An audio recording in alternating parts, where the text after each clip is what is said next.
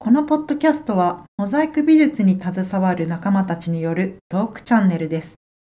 モザイクのかけら、かけら。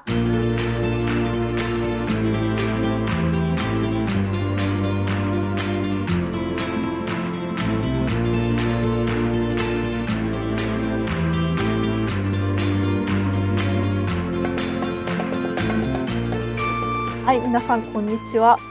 はい、どうも、こんにちは。はい、どうも、お久しぶりです。なんかすごいおおりますお久しぶりですよね。はい、なんかちょっと期間が空いてしまいましたね。なんかお元ね、気でしたでしょうか、皆さん。うーん今元気になりました。そうですよね。実は竹山さんがお元気じゃなかっいやーあー本当にね、ご心配をおかけして、本当すいません。いろいろとありがとうございます。そうた。竹山さんが流行り病にかかられたということで、しばらくちょっと収録をお休みさせていただいておりまして。申し訳ありません。実際どんなでした？いやー、もう軽症軽症っていうなんかさ、そういう情報しか入ってきてなかったから。俺重症じゃんみたいな。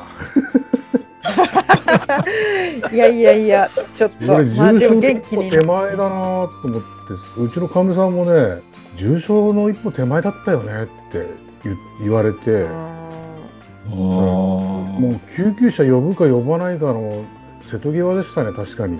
あ、ああ、そう。やっぱ喉が辛くて物を食べられない飲めないかったからだからもう点滴で栄養入れてもらうしかないなと思ったからね。あじゃあもうあれですよなんか痩せ痩せたんじゃない？やっぱり。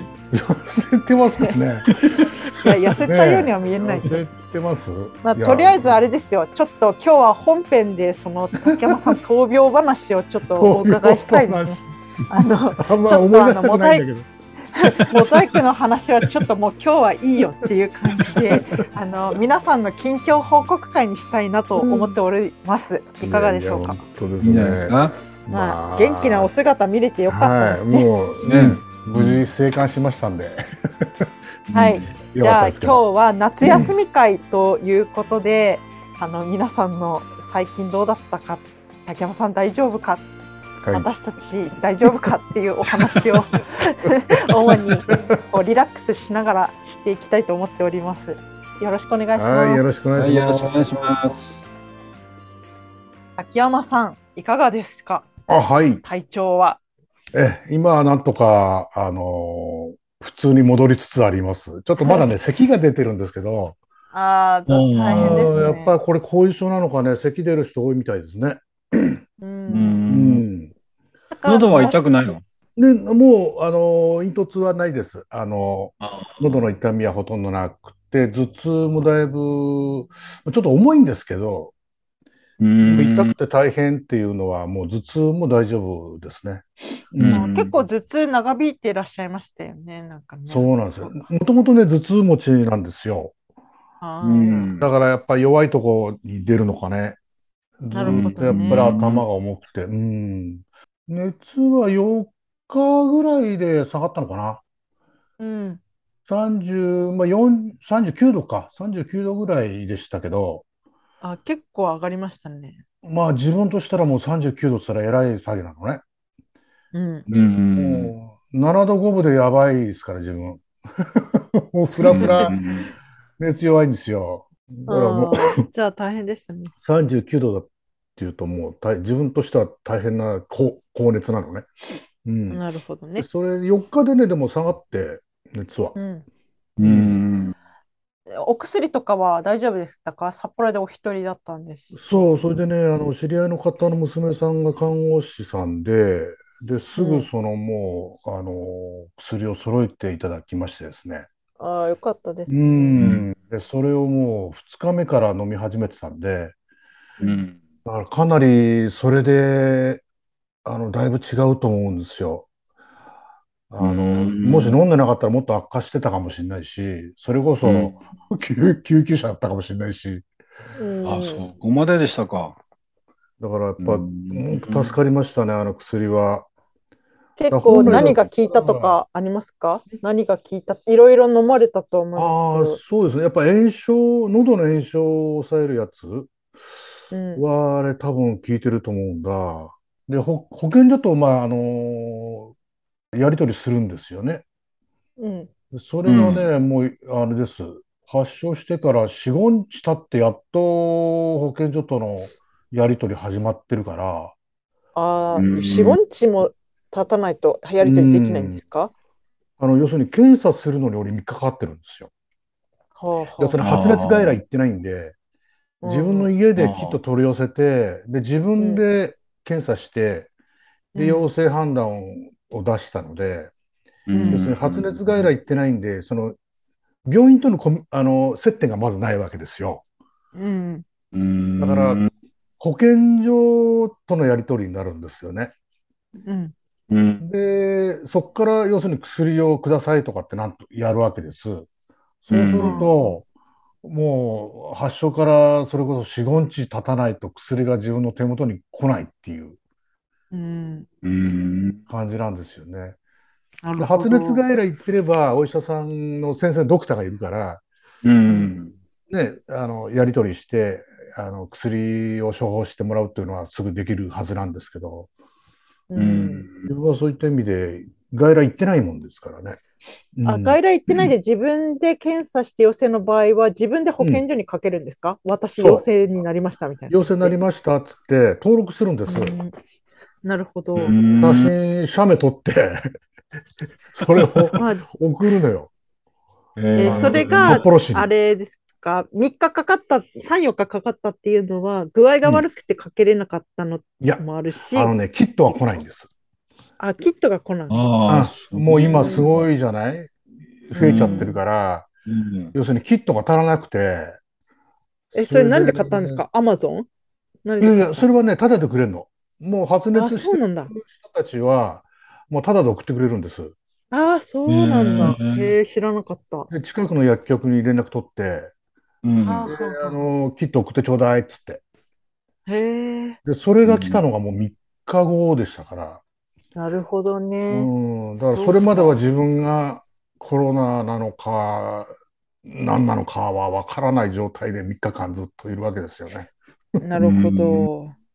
まあでも、何はともあれ、ちょっと復活されてよかったですけど、うん。よかったですね。うんありがとうございます。本当に。何が一番大変だったとかありますか？いやーもうやっぱりあの喉の痛み、水も飲めない状態があね、辛いですよね。うん。うん、昔ね、もう20年ぐらい前にね、インフルエンザやった時に、うんやっぱり喉痛くて同じ症状だったですね。だなるほど2回目ですね。もう水も飲めない、唾も飲めない、うんうんね、状態が3日、4日、5日ぐらいか。そうです5日ぐらいね。なんかひどい人はね、本当ご飯食べれない、喉、うん喉に通っていかないぐらい痛いって言いますようね。んだからね、まあ水はね、飲まないとやばいから、やっぱり脱水になっちゃうしね。う。うんん。だから水熱があるはもんねね、もうあれですよ。大変な思いして水飲みましたけどね。かわいそう。よかったですね。よくなって。どうですか？あの、チャンさんと宮川さんは、そういうことない？喉痛くて水飲めねえっていうことはありませんでした？いや、私、あの、もともと喉弱くて、え基本的に風邪ひくと喉痛くなるタイプなんです。うんだからもう、あの、このコロナ、もう、いつなってもおかしくないと思って、家にもう薬とか喉スプレーとかをかなり、完備してるん常備してて？うん。そう。まあでも、とりあえずまだ多分コロナにはかかってないと。うんまあ、抗原検査とかしてないからわかんないけど。喉やられちゃうんでしょ今回のやつはね。うん、そうそうそうそう。だから竹山さんの症状がまず典型的だったから、なんかね、じね、陰性でもおあの多分気をつけてとは思ってたんだけど、うん。まあね、よかったです。それで聞いて、ちょっとお薬あるとは聞いてたけど、私もなんかお一人だし送ろうと思って、いやいや私のおすすすめのハーブティーなどを送らせていただいたありがとうございまます。あの、スリランカでしたっけ？スリランカの？そうです、スリランカのお茶。ああのね、あれ、サマ、サマハン？サマハン、サマハン。サマハン。サマハン？サマハンっつうの？サマハンっていうの。まあ、でも、イントネーションこれで合ってるかわかんない。私も、あの、自分で見つけて、そうそうそう、ササマハンか、サマハンかもしれない。サマハンかもしれないからわかんない。あなんか私も買ったけど、すごいね、あれね。いいですか？そうあそうでしょ。あれいいですよ。よね。うん。ね教えてもらって買ったんだけど。はいはいはいそう。あれ、とりあえずあるね。そう、あれどうですか？あれなんかこ体を温めるから呼吸器にも楽になるみたいな、あの、レビューがあって送ったんですけど、ちょっとは飲んで楽あいい感じです。ああれ、毎日飲んでます、今。毎日一杯ずつ飲んでて、で、うん、あの、いただいたらもう、なくなっちゃったんで、アマゾンで買いました。そうです。そう。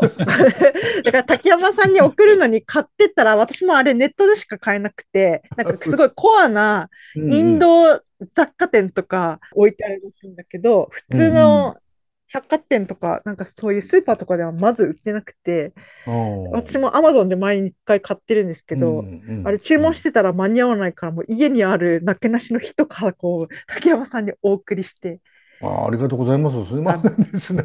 いや、絶あれ対カルディとかにも売ってないの？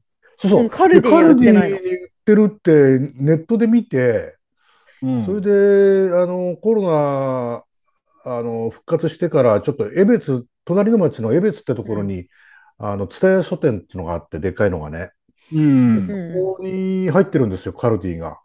うん。うんそこ行ったらなかったね。そう、ないない。いまあ、だからうんあったとしても局地的にあるんだと思うので、うんなんか、で、なんかあの、うん伊勢丹もい一時期あったらしいんですけど、もう今はない、ないからあそ、うなんだ。なんかそういうなんかちょっとうんハーブティー専門店とか、なんかそうういうネパール専門店みたいな、インド料理店みたいなところでたまにあるって聞いたことある。ん。けど、これあすごいおすすめだから、あの、おいいですね。聞き、お聞きいただいてる方もぜひ。すごい刺激的な、ね、飲み物だよね。めちゃくちゃゃ辛いじゃないですか。二人そのまま飲んで、そのまま飲んでますよ。私あれさ、ミルクで割ったりしないとあ、飲めない。はいはいはい。チャイ的なね。そう。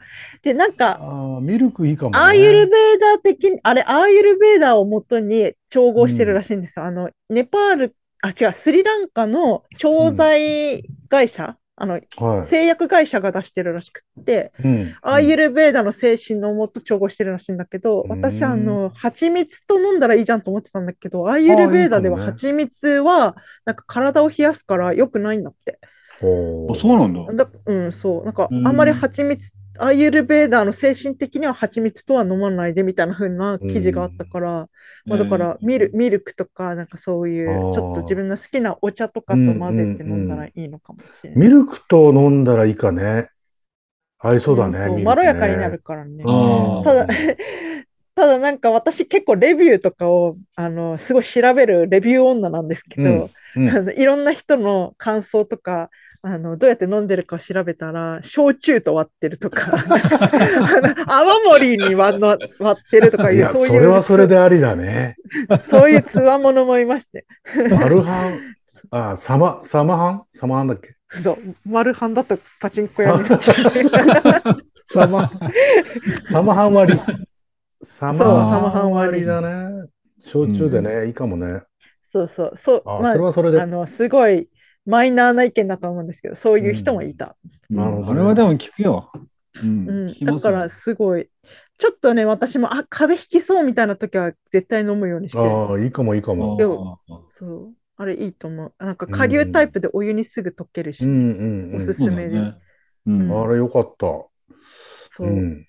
かった。みんなとりあえず免疫力上げて、コロナに負けず、そうですね生き抜かなきゃ。まあもそうそれしかないもんね。うん。う、もう、あとだって毎年流行るでしょ。うん。あれだね。栄養のバランスだね、あとね。やっぱりね。ね。俺、栄養偏ってるもん、今、こっち来てから。かわいそうに。だもんね野菜は食わねえしね。肉多いじゃない？ど、ど、やまあ、っぱりだから、好きだから、肉系多いじゃないですか、どっちにしても。だからあれですよ、あんまりその摂取しすぎは良くないって聞くけど、ほらもうそういう時はサプリに頼ってもいいと思いますよ。ね。サプリメントちょっと買っといて、ビタミンとかね鉄分とか、ビタミンをねうん。あのそういうやつ。なんかサラダ食べようと思うと構えちゃうんだよね。れ冷凍のやつ何結構。何が乾いちゃうの？構えちゃう、構えちゃうっていうか、その、ああ、構えちゃうあの、わざわざその、要するに、サラダ買ってきて食べるわけじゃないですか。うんうん。なんかそれが億劫なんですよね。なるほどね。なんでやねん。まあ確かにね。ええあなんか、まあ、もともとね、もともとあんまり食べないんですよ、サラダ。いや、でも、わかりますよ。一人暮らしだとさ、ね野菜買っても余らしちゃうんだよね。なんかうん、食べきらないうちにダメになっちゃったりとかそうそうそう多いから、買うの結構ためらう時あります。なかなか一本とかで売ってないもんね。そうなんですよ。だからうんあの、カット野菜をね、のやつを買ってきて100円とか200円で売ってるやつ。うん、うん。であれにマヨネーズぶっかけて、ドレッシングぶっかけて食べるんですけど、うん。うん。うんそれすらめんどくさくなってくるんだよな。いかんですね。やっぱサラダ食わなきゃダメだね。まあ、そうそう。まあ、サラダ食べれなかったら、なんかそういうサプリ飲んだらいいんですよ。うんうん。北海道ね、セイコーマートとかあって、もういろんなもうおかずがもう売ってるからね。ついそれで、うんそうですね。そうなんだよねかそうなんですよ。好きなもん食っちゃうんですよね。うんそうなの。でも私もわかる。私もね、一人暮らしで好きなものばっか食べちゃうタイプ。だから、好きだとそれしか食べないタイプなんですよ、私も。だからね、私もよくない一緒一緒。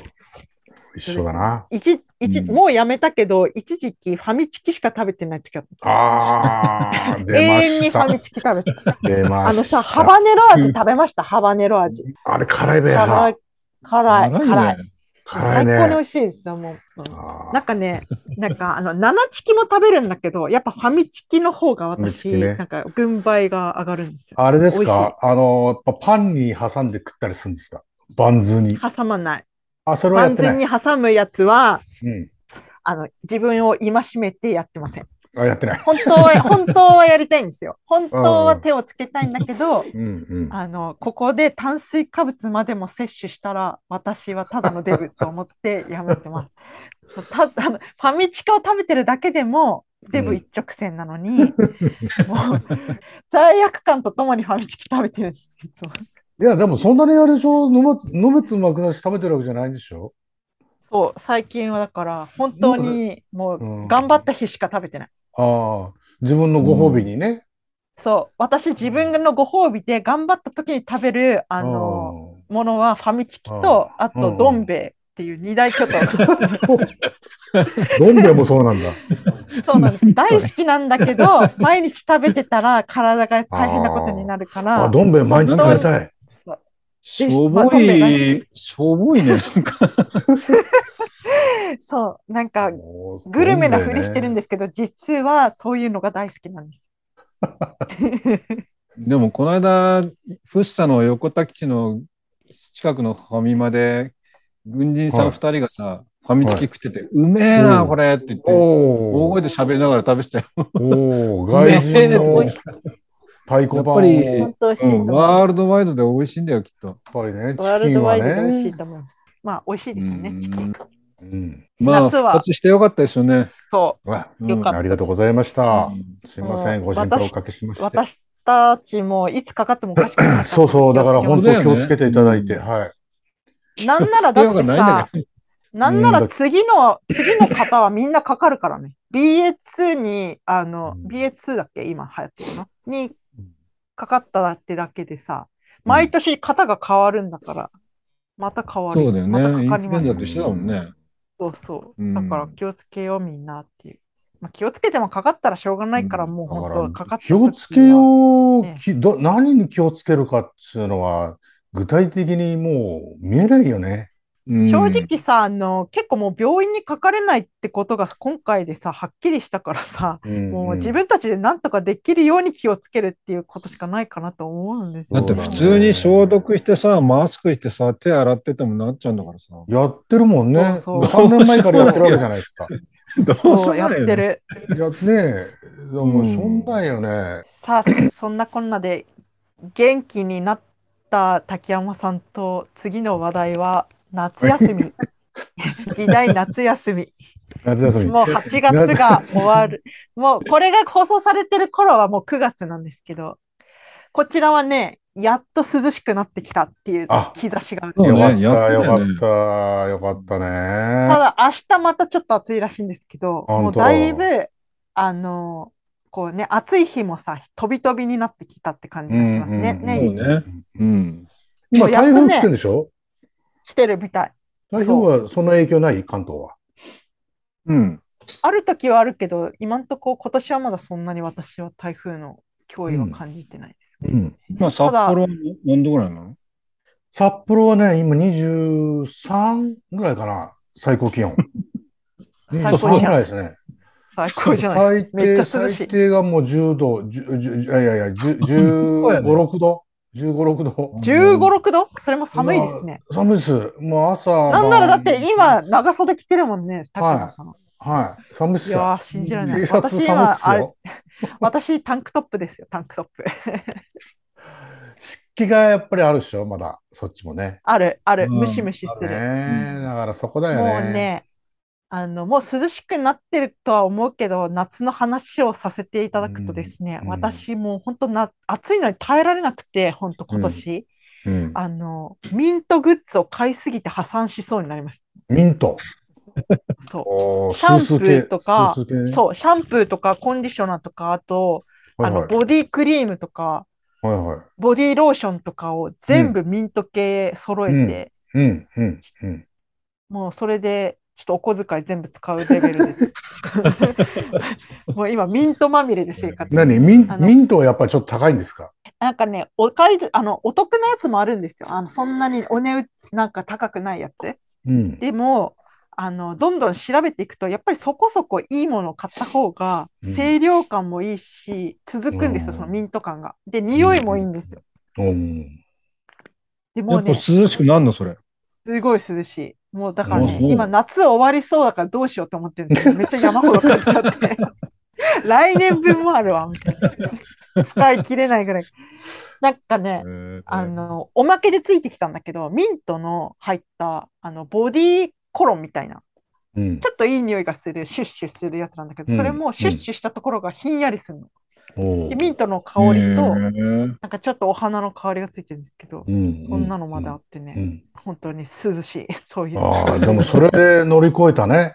この乗り越夏はね。えた。ああ、よかったよかった。もうね、それを買って、もうちょっとたまに開けていい匂いだなみたいなので、もう自分をこう奮いを立たせる。ままだこの夏、もうちょっと生きていこう。はいはいはここんなにミントのグッズでいいもの揃えたから、もうちょっと夏頑張っていこうみたいな感じい。うんうで、んうん毎日やってました。すいません、私のミントグッズ白熱しちゃって。お二人お二人はどうですか？夏。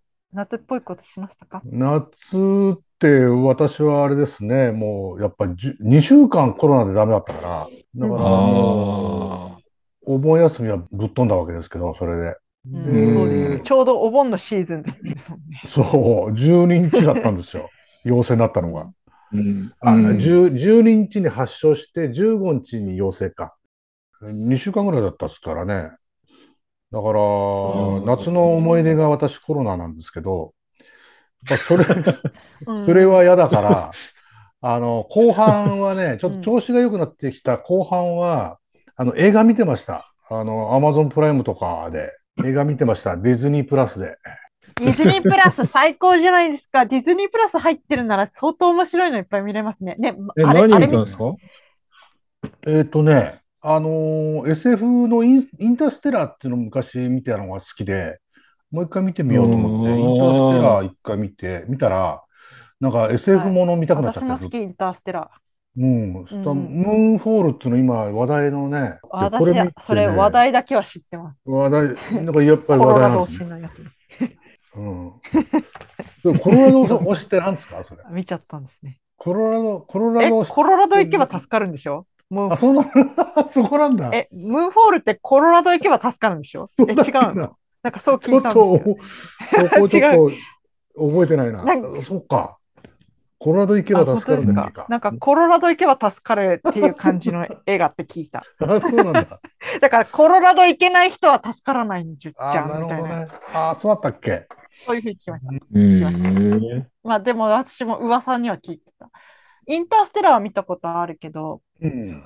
難しいよね。。ね。うん一回見ただけじゃなんか、なんかね、そういうのね、うんなんそうそかうそう。哲学的な要素もあるし。うん。あの、クリストファー・ノーランっていう監督なんですけど、インスターステラーって。あ、はいはい。とにかく、とにかくなんか一本の映画撮るのにあのスタッフを大学に通わせるレベルで調べるし、そういう人なんですよね。あのあ一番新しい映画がね、うん本当にね、難しすぎて、私、あの、あれなんだっけな、あの名前が思い出せないんだけどイン、インセプションとかを撮ってる人なんですけど、インセプション見たことありますか、うん夢渡辺謙とかが出てきて。夢の中に入るやつなんだけど、うん、それも聞いたことあるけど見ためっちゃ難しいよことないな。すごいおもし面白いけどね。うん、難しかった、やっぱり、インターステラー。これなんか続編があるとかってね、言ってるよね、ずっと。あ、そうなんだ。続きが、続きを映画化、続きを映画化するんじゃないかって言っててね、なかなかない、出てこないですね。へ続えー編。続くようだ。物語が途中で終わってる感じじゃないですか、あれ。あれ、テネット見てください。あの、ノーラン監督のテネットっていう映画があるんですけど、それは、え、あの、SF じゃないんだけど、あ、SF なんだけど、え、あうんの、あれなの、宇宙ものじゃなくて、うん時間遡り系のやつで、めちゃめちゃ複雑なのうね。んですごい面白いんだけど、意味が分かんなくて、私、ほんと久々、その映画を見た後、考察サイト10個ぐらい読んで、あ、そういうこと？みたいな。なんか、あ、そういうことなの？みたいな感じなんです。でも本当そういう人なの。でも意味がわかんなくてどこが面白いの？いや、なんかね、見てくれればわかるけど、私の意味がわからないって言ってる意味が。まずなんか、設定がややこしいの。大体。ーでもね、おすすめ。本当面白いから見てほしい。うんそう時空を飛ぶやつはあれだな。やっぱり、バックトゥーザフューチャーぐらいな程度にしてくんないとダメだな。バック・トゥ・ザ・フューチャーは最高ですよね。ね。あれ、単純でいいじゃん。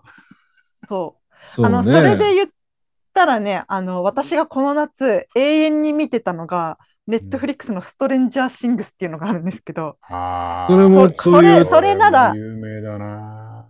それなら、あの、かなり、あの、ストーリーが、マジで普通に、なんていうんですかね、あの、わかりやすいから、うんあのいいと思うんですよね。ただ、うん宇宙は出てこないけど、モンスターは出てくる。うんあの、80年代の、あの、感じなんですよ。80年代推しの映画、映画じゃない、うんドラマなのね。うんあのドラマなんだ。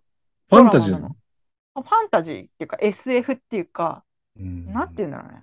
なんかね、ロード・オブ・ザ・リングみたいな感じ？いや、そこまで壮大じゃなくて、まあ壮大は壮大なんだけど、なんていうのかな、うんあの、はち80年代の、あの、ゴーストバスターズとか、なんか そういうノリ、なんていうのあの、少年たちが出てきて大大活躍みたいな。だからそれこそバックトゥーザフューチャーとか、ET とかのノリなんです。ああ、はいはいはいはい。グーニーズとかね。あ、そう、グーニーズ。で、うんグーニーあズに出てグーニーズね。んそう、んグーニーズに出てた俳優とかも出てくるの。あ、本当。そう、へえ。え、じゃあもう大きくなってんでしょ？大人で？大きくなってる。大人の役で出てくる。えーすごいね、あのね、私実はこれ面白いと聞いてたんだけど、第1話の15分ぐらいでずっと止まってたんです。なんかもう次見れなくて。なんかめちゃめちゃ大。そうと止まってるうちにどんどんどん世の中がシーズン重ねてって、シーズン4が出たタイミングで1の、うん。その15分の続きから見出して、うん。そしたらなんか、あれよあれよという間に見ることができて全部、全部制覇し、全部見終わっちゃいましいや、それ、ネトフリ専門専用のやつでしょ、それ。ネトフリじゃなきゃ見れないた。ネでしょ。ットフリ専用。そう、ねネットフリじゃなきゃ見れない。俺ね、解約しちゃったんだよな。ああ。でも、でも分かります。分かります。私でも今更 UNEXT 入りたい。鎌倉殿見たいから。でも世界的に流行ってるよね、それ。ストレンジャーシングス？そう。ん。うん。世界的に流行ってるし、あなんかうんそのストレンジャーシングスの世界観をあのフューチャーしたカフェとかグッズとかすごい売れてて、あ、そう。で、今更私それ欲しい。とあ、ても欲しいもうずいぶん前の話なの、流行ったのって。結構ね、もうシーズン1が2017年とかかな。あ、そんな前からやってんの？まだ繋がってんですか？まだやってんでか？ますだ全然、まだ全然つながってて。あ、まだ全然話繋がんだ。えっと、2016年の7月に、えっと、初配信されたって言われてて、今シーズン4なんですけど、どんどんす5もあって、で、スピンオフも決まってるんです。あの、脇役の誰かは知らないけど、スピンオフとかも決まってる。もうそれ見たら絶対俺ハマるわ。ダメだ、それ。ハマると思う。面白いですよ。なんかね、あの音楽とか映像も80年代をうん再現してて、うんカセットテープとか、うんなんかそういう感じの。で、うん出てくるモンスターとか少年とかもすごいね、なんかあの、服装とかも80年代推しなんです。うん昔の、うん昔の服装してて、可愛いもうその、あれでしょ？だから時代、時代の設定が80年代なんでしょ？そう、時代の設定が80年代。うん。うーん。そうか。いや、絶対ハマるやつやん、それ、俺。結構それ見てみて、まあネットフリなんかで見れたらね、まあそんな感じ。ね。宮川さんは何かありますか？僕のお盆はもうひたすら寝、寝正月じゃないけど、寝お盆ですよね。いや、も昼間からお酒飲んで。う。ああ、いいっすね。うん。なんか、だってもう、飲み屋もなんか行く気しないしさ、ああ、家飲みうんで。人混みもね、いなんかぐちゃぐちゃだし、まあね、っていう感じですよ。なんとなく。ここやっぱりあれですよね、2、3年、外に飲み行ってないでしょ？そうなんですよね、ね。で、やっぱり家飲みしちゃうと、もう外行くのめんどくさいうんませんか、そうなんですよ。ね。本当に。うん。帰るのがめんどくさくなっちゃうから。そうですよね。家楽だなと。だから本当、居酒屋さんはね、踏んだり蹴ったりですよね。まあ大変ですよね。大変だよね。本当ですよ。うんまあ混んでるとこは混んでるんでしょうけどね、わかんない。うん、まあ、戻ってきてる感じはしますけどね。なんか美味しいものとか食べたりしましたか？あ美味しいものは美味しいものね。食べてませんね。かわいそう。食べらんなかったっすね。なんか本当はさ、あの、私たちこの雑談会もっと早くする予定で、ね、あの、竹山さんのうんその病状のことがなかったら、はい。で、何の話するかで、あの、グルメの話しようよみたいなこと言ってたんですけど、私以外二人のグルメに対するなんか熱量があんまり上がらなくて。ま あそんなことないですよ。ある、あるんだよ。あるんだけど、ね、隣町のラーメン屋の話したってしょうがないなと思って。いや、あるじゃないですか。なんか夏絶対食べるやつとかさ、なんかと思ったんだけど、二人のテンションがあんまりあの 夏の食べ物で上がんなくって、なんかね、あんまりなんか 話広がんないからやめようみたいな感じで言われちゃったから、しょぼんとしてたんでいや、そんなことないですよ。いや、そんなことない。なんか食べたんですか？ジャンさん。食べました。私、なんかね、何かいろいろ食べたけど思い出に残るものがあるんですか？うん、あります。あのね、昔、うちの亡くなった祖父が大好きだったうなぎ屋さんに母と久々に行きました。小島屋さんっていう超有名はいなはい南浦和のうなぎ屋さんがあって、うん。あの、お盆に母と会ったもんで、うん。で、どこ行くって言って、本当はね、あの、新大久保とか、あと私がおすすめしている、あの、火鍋屋さんとかって、あの、うん。マーラータンみたいなのを出す、うん。あの最近私がハマってる料理なんですけど、そこ行こうかって知ってたんですけど、ちょっとなんか予定が合わなくて、うん。あのでドライブしながら、この近くでなんか美味しいところあるかなって言ったら、あ、この辺南浦和じゃんみたいな。うん。そういえばうなぎ食べてたところまだやってるかなみたいな。調べたうんうんら全然やってて、うん。で、11時ぐらいかな？に行ったら、もううん。長蛇の列で、マジで？飲んで、めちゃくちゃ並んでて、そう。ああの、なんていうんですか、あの、待合のさ、あの、あるじゃないですか、あの、名前書くところ。はいはい。名前書いて、あの、お待ちくださいの紙出してるお店とかあるじゃないですか、はい。あの並んでるところ。うん。それがもう3、4枚埋まってて、マジか。ではい、車なんて第二駐車場もいっぱいみたいな感じ。そう。あー、これ、これもう積んだなみたいな。来た、ははるばる来たけど、これもう無理かなみたいな。でもね、うんあの、子供の頃行ってて思い出のお店だったし、うんうんうん。で、懐かしいからって言ったんだけど、なんうんかあの、行ったら、ちょうどお店がすごい広いんですよ、小島屋さんって。うん料亭みたいな感じで、ううんなぎ屋さんなんだけど、すんごい広くって、あの収容人数もめっちゃ入るのね。うん。で、第一陣がもう食べ終わりそうだったの、その時間帯。うん。で、これ待ってれば、次のターンで入れるな、みたいな感じがしたから、ま、待つべ、みたいな。うん感じで待って、ベンチがちょうど日陰のとこ空いたから、そこに母親座らせて、うん私の携帯でネットフリックスの韓流ドラマ見せて待たせて、快適な待って待ち時間だわ、みたいな感じ。結局どのぐらい待ったんですか？30分ぐらいかな。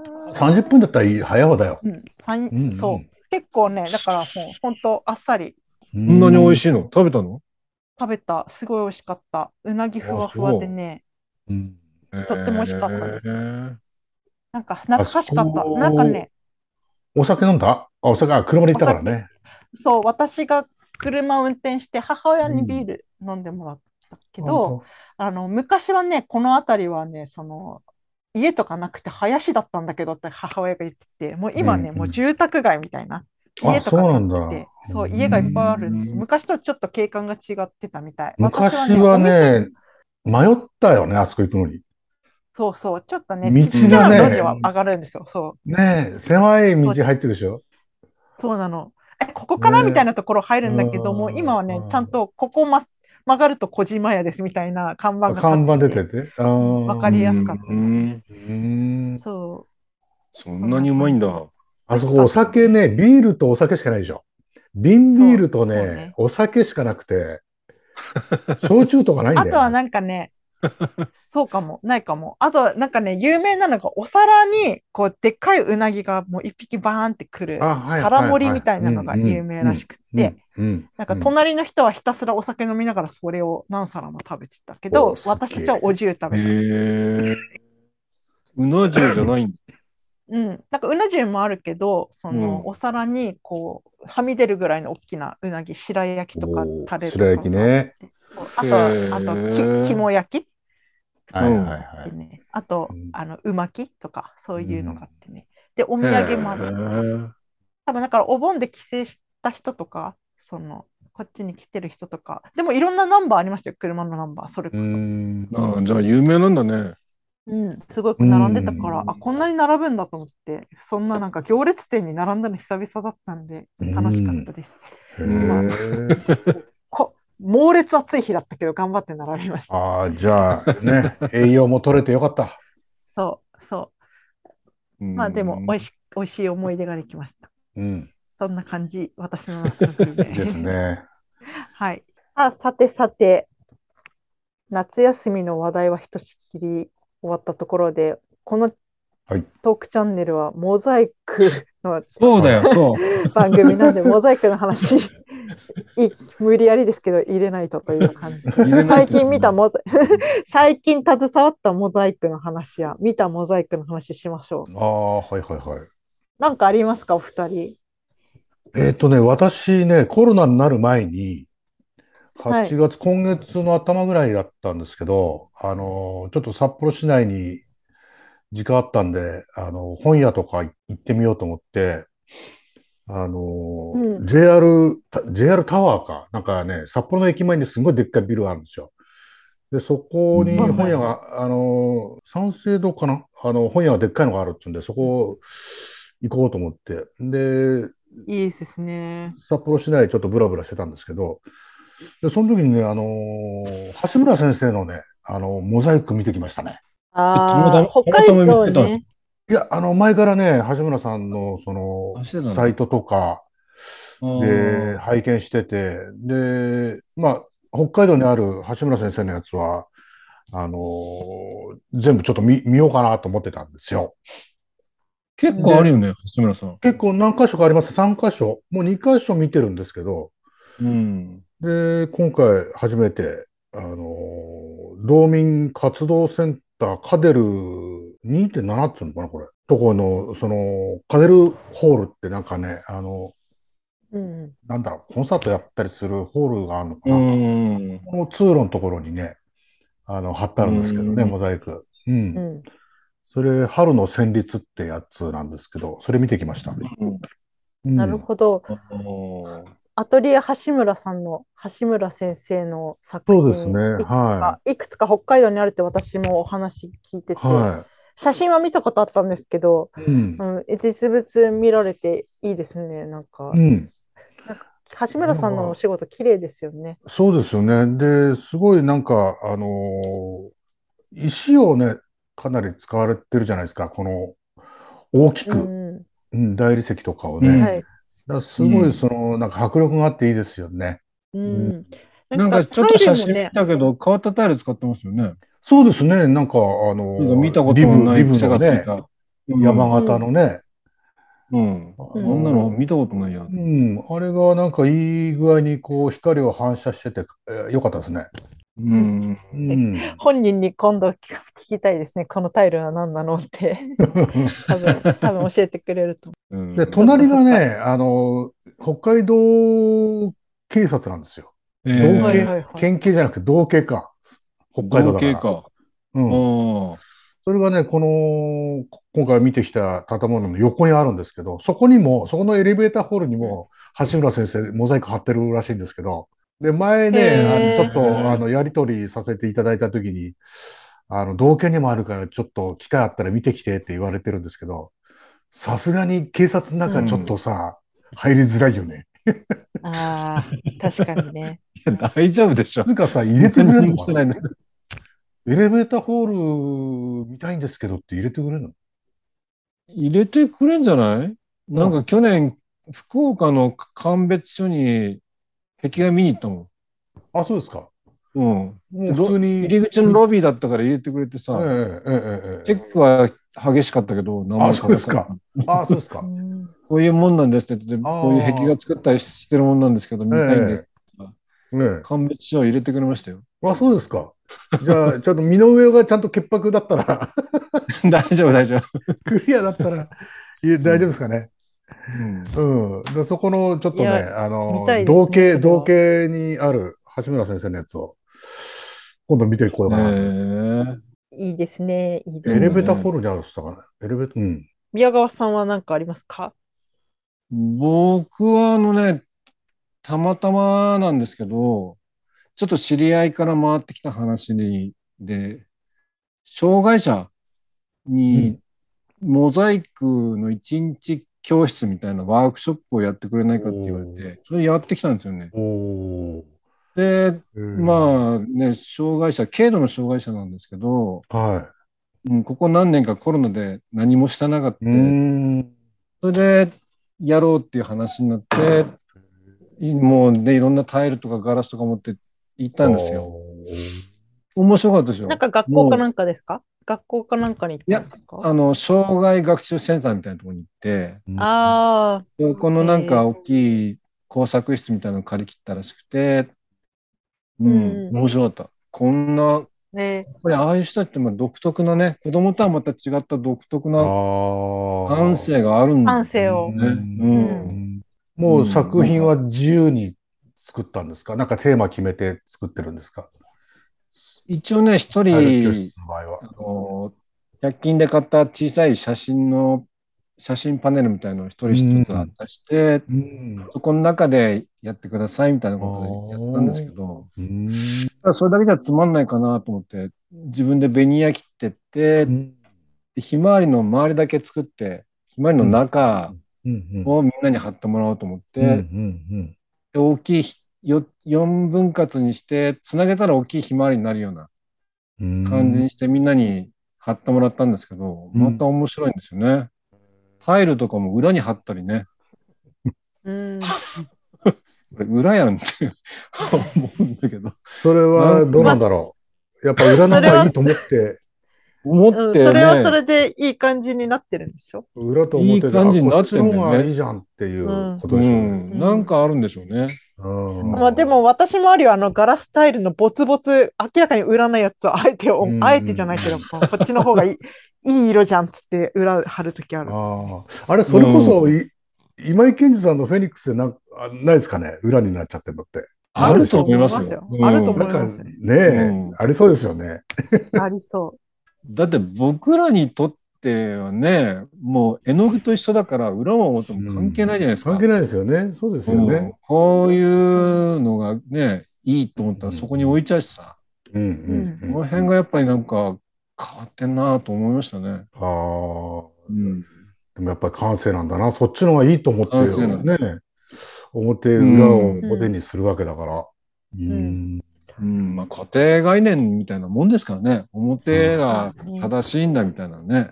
そうですね。うんうん、新しい発見がいっぱいありましたよ。本当うに。んうんそれの作品展が来週あるんで、ああ、そうですか。それの準備もね、ちょっとしてるんですけど。ああ、いいですね。まあでも本人っていうかね、きっと喜んでらっしゃいますよね。うんそういう体験されたうん、なんかね、意外と評判が良くって、またやってくれないかなんてね、言われたりもしてるんですけどね。なるほど。独特ですよね、発想がね。うんうん、まあ楽しい、楽しい思いですね、それも。うん。よかったですね。いいですね。うん、モザイチャンさんクで社会はどうですか？私は最近はそのパブリックアート的な感じでモザイク見る機会が多いですね。実はそれを見に行ったわけじゃなくて、たまたま用事があって行ったら、なんかあの、駅のその改札の中にタイルモザイクあったとか、だ誰々さんのモザイクあるのこの駅だったかみたいなのがあって、まあ、写真撮ったりしてましたね。うん。うん。例えばそのインスタにもあげたんですけど、曝露横山駅の馬の馬車、馬車のあのタイルモザイクとか、なんかタイルが変わってて、なんかね、タイルが貼ってあるんだけど、そのタイルがね、あの、色が完全に塗られてなくて、四角いタイルに丸いポツっていう、ねオセロみたいな感じの、絵がついててうん。うん。うん。それがこう、モザイク状に貼られて、うん。一個の絵になってるみたいな、なんか変わった壁で、その変わった感じのタイルに吸い寄せられていっ。写真撮ったやつとか、なんか丸いドットが集まってる感じ。そうそうそう、ドットが集まってるの。うん。でもなんかね、ドットじゃないとタイルもあんの。うん。なんかちょっと不思議だなっていう感じ。うん。でも独特で、ああいうアートがあってもいいなって思ったし、うん。あとは小島先生のモザイクがある。あお茶の水地下鉄のかあそう、新お茶の水駅。ああ、はい、はい、はい。なんかあの、1月とか2月とか、うん、うん。あの、そのカレンダーみたいになってる結構大きな作品ですごい、うん。ああ、わーってなったかな。うん。そういう感じあれも綺麗でね。うんあれ、チャンさんが上げた、あの、インスタでしたっけ？写真、画像見たんですけど、なんかすごい綺麗になってませんか？あれ。昔はなんかすすがついて真っ黒けだったようなイメージなんですけど、なんかすごい今、掃除したのかな？掃除してメンテナンスされてうんるんじゃないですかね、あれね。すあ、ごないんかメンテナンスしたのかもしれないですね。ねあ本当ですか、わたなんか汚きすすけてるっていうイメージはなかったです。あ周りなかも綺ったですか麗ですね。俺昔見た時ね、あれこれクリーニングすればいいのになと思ったんだよね。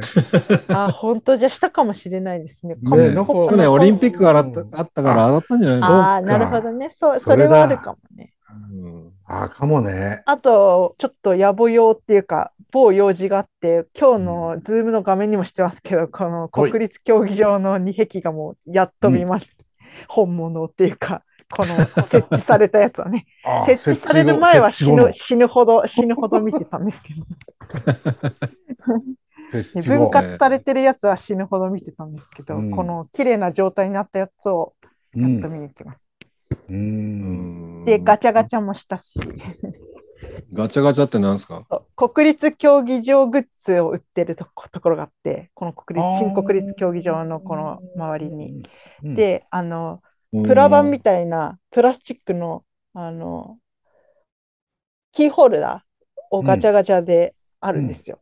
うん。で、この2壁画の入え、ってマジで？るプラ板みたいなのが、そのガチャガチャの1個があって、うんそれを私の先輩が当ててるのを見て、うん。あまりにも羨ましくそう。いや、当たりっていうか、あなんか、シークレットが1個と、普通のが何何パターンかあって、あの、国立競技場の形とか、あとこの、あの、2壁が、あの、勝利の女神と、うん。のみのすくねの、あの、絵が描いてあるやつとか、うん。あそれいいね。あとはあの、外れバージョンは、旧国立競技場を上から見た写真みたいなやつ。と、旧新国、そう、旧。で、新国立競技場を上から見た絵みたいな。何これみたいなやつがちょっと混じってて。で、私はガチャガチャしたら、まんまとその外れが当たって、悔しいからもう何何百円かをもう一回投入して入れたらこれがまた当たってやった。おお、よかったじゃん。なそれミニ、はい。あの、何？ミニチュアみたいな感じ？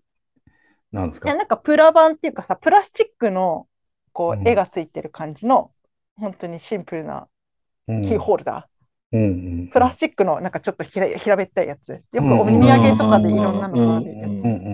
つの新国立競技場バージョンなんかせ聖火の形とかもあるんです、ああ。えーその上から見た写真っつうの嫌だな、それ。うん それが派手なんですよ。え、何これみたいな感じ。なんでこれみたいな。なんか、なんかちょっとこれを企画した人になんか、つい全部揃えたくなっちゃうようなやつがいいよね。何種類ぐらいあるの？なんかちょっと今その映画、あの、紙、ガチャガチャに入ってる紙をちょっと今ないからあれなんですけど、5種類ぐらいあった気がする。うんうんうん。いくらするんですか、それ？確か300円だったよ。ああ。確か。確か。何回ぐらいやったんですか？2回 ?2 回そ。れで当たりが出たの？当たりというか、この、モザイクのやつをモザイクのやつが出たのでうんで、このモザイクの絵が入ってるのが2個あるんですよ。シークレットとこれ。うん。えー本当はシークレットも欲しかったけど、ちょっとシークレットは。シークレットってま何なんですか、シークレットは確かね、なんか、ななんだったかな。これプラスもう一つ違う絵柄が。新しい国立競技場の絵うんバッグに、うんこの2壁画があるみたいなやつだったと思う。だからでもこれシークレットだから知らない人がいたらごめん。ネタバレ なんか、うんまあ何が出るかわからんもんね。でもさ、その国立競技場にね、今度新しくやっぱりあれじゃないですか、昔のモザイクが陳列されるわけじゃない？そのうんうん、そう。フィギュア欲しいね。ガチャガチャにしてほしいね、ね全部。うん全作品。そっちのが、そっちのが欲しいよね。ねそれならやりたいけど、まあだって、ガチャガチャして、そのね、ハンバーガーが出てきたってさ、な面白くないじゃない？そうだよね。どこつけんの？これみたいな。まあね。なんかそれやってほしいな、うんモザイクの壁画シリーズで欲しいですよね。そうですね。まあ、だから、あのそれが話題話題になってくれれば、そのニュースがね、うんうんそういう風なグッズになる可能性は十分ありえます。ちょっと企画持ってきます、どっかに。ガチャガチャのあ、会社にそうで。すね。あ、それいいかも。いいかも、いいかも。新国立とガチャガチャの会社にちょっとプレゼンでちょっと提案します。それ別にガチャガチャじゃなくてもよくない？ガチャガチャ。確かにガチャガチャじゃなくていいんだけどね。あんな博打にしなくてもいいんじゃないの？はい。まあ、そんな話、夏の思い出のお話でした。2022の夏のね、夏のモザイクでした。はい、ありがとうございましあたり。がとうございます。ありがとうございま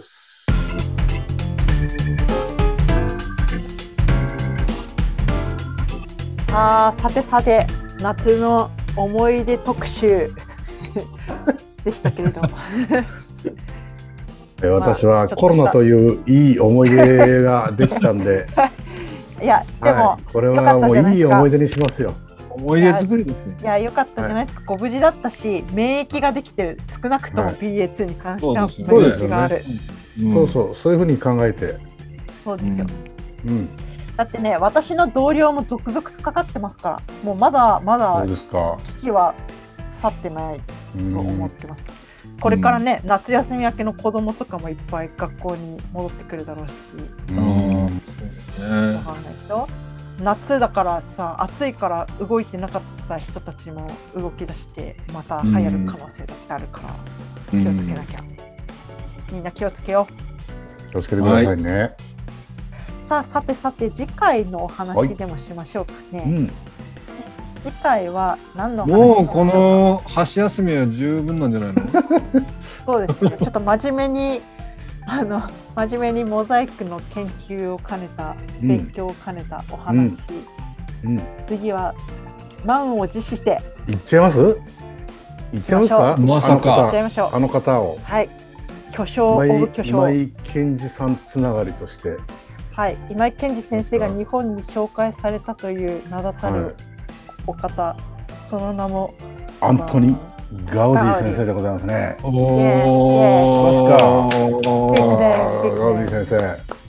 マエストロ。またちょっとすごいですね。これこそ2、まあちょ3回かかるんじゃないですか。これは。もうどっまずどこかからら話していいかからですよね。まあでも最初からお話ししようっていうことでいいんじゃないですか。まずはとりあえず入門入門でうんガウディさんってどういう人っていう。そうですね。私もこれを機にちょっとあの詳しく勉強させていただきたいと思っております。うん。うん。名前は知ってるしさ、うんあの代表作っていうかあのサグラダ・ファミリアの人でしょみたいなそういう感じだからうんうんうん。そ,、れだけの情報じゃないななんかねもっともっと掘り下げられたらなっていうふうに思っています。そうですね。私はもう大好きなんでね、あの一人でも多くの方にガウディ先生を好きになっていただきたいな。はい楽しみです。はいやっぱね、みんなモザイキストだから、その目線でね、やっぱり話すのも大事だしね。そうですね。ガウディ研究者じゃないからさ。うん。ででもガウディさん、ガウにディさん日本日本で結構ほら有名っていうか知名度あるじゃないですか。はい。でガウディのこと嫌いっていう人俺会ったことないんだけど、もう俺ガウディの研究はダメだ。俺ちょっと性的に受け付けないっていう人あんまり 会ったことないっていうか聞いたことないんだけどね。そんな人がいるいたとしたらうん、ななんかもうよほどですよね。よほど よほど何かを研究してる人かなんかね、うんっていうことだと思うんです。だかやっぱりねら、何かを好きになったり嫌いになったりするにはうんそれなりに知らないといけないと思うんです。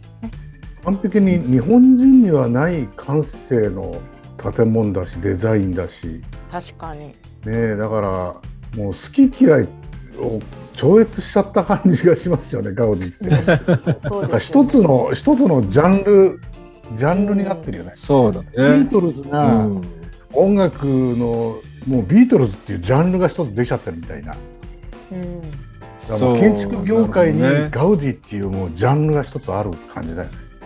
まあ確かにうんうんなんかあのモザイクをかについての番組をする上でガウディはは外せないですよね。なんかどこかで必ずやらなきゃいけない。なんかもうアール・ヌーボーとアール・デコとガウディみたいな、はいそういうなるほそういう感じもあるかも。そうですよね。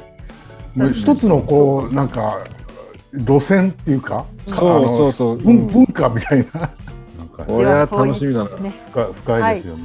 はい、うん次回からはガウガウディ会よ理解。わガウディ会かりました。どうぞ 予告しちゃったね。予告。では皆さんそのガウディ会お楽しみに。はい。私たちモザイクアートプロジェクトかけらは、えーウェブサイト、ツイッター、インスタグラム、フェイスブックページなどがございます。最近はインスタグラムであの私が撮った写真とか、えーポッドキャストのお知らせとか、あとはホームページでブログとか更新してるので、よかったら見てください。そしてフォローぜひお願いします。お願いします。お願いします。それでは皆さん次回までさようなら。さようなさよら。うなら。ばらけた。